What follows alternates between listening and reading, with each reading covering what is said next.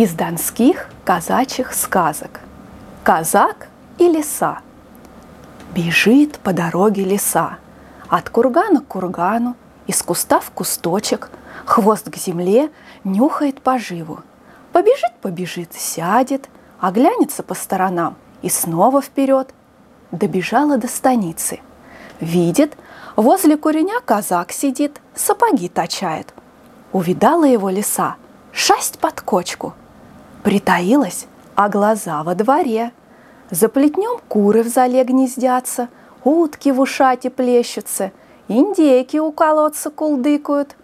Облизнулась лиса, язык за щеку и захромала. Подлезла к казаку и жалобно запричитала. «Бог в помощь! Добрый человек!»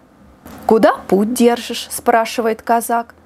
«Ой, Иду издалека, да со шляха, вишь, сбилась. Обходить силы нету. Отвори воротца, пройду напрямик к околице. Поверил казак лисе, отложил ворота. Проходи, да поаккуратнее, птицу не всполоши. Ой, да птицы ли мне, еле ноги волоку, сказала лиса и поплелась, вот-вот упадет. А казак опять за свое дело, что время терять? Кольнул шилом раз, другой, слышит, переполох птичий. Что такое, думает, кто потревожил птицу?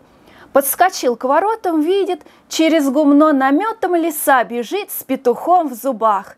«Ах ты, каналья, обманщица окаянная!» А лиса казаку – Моя хитрость меня кормит, поет, к доверчивым людям водит. Спасибо тебе, казачок, за петушка.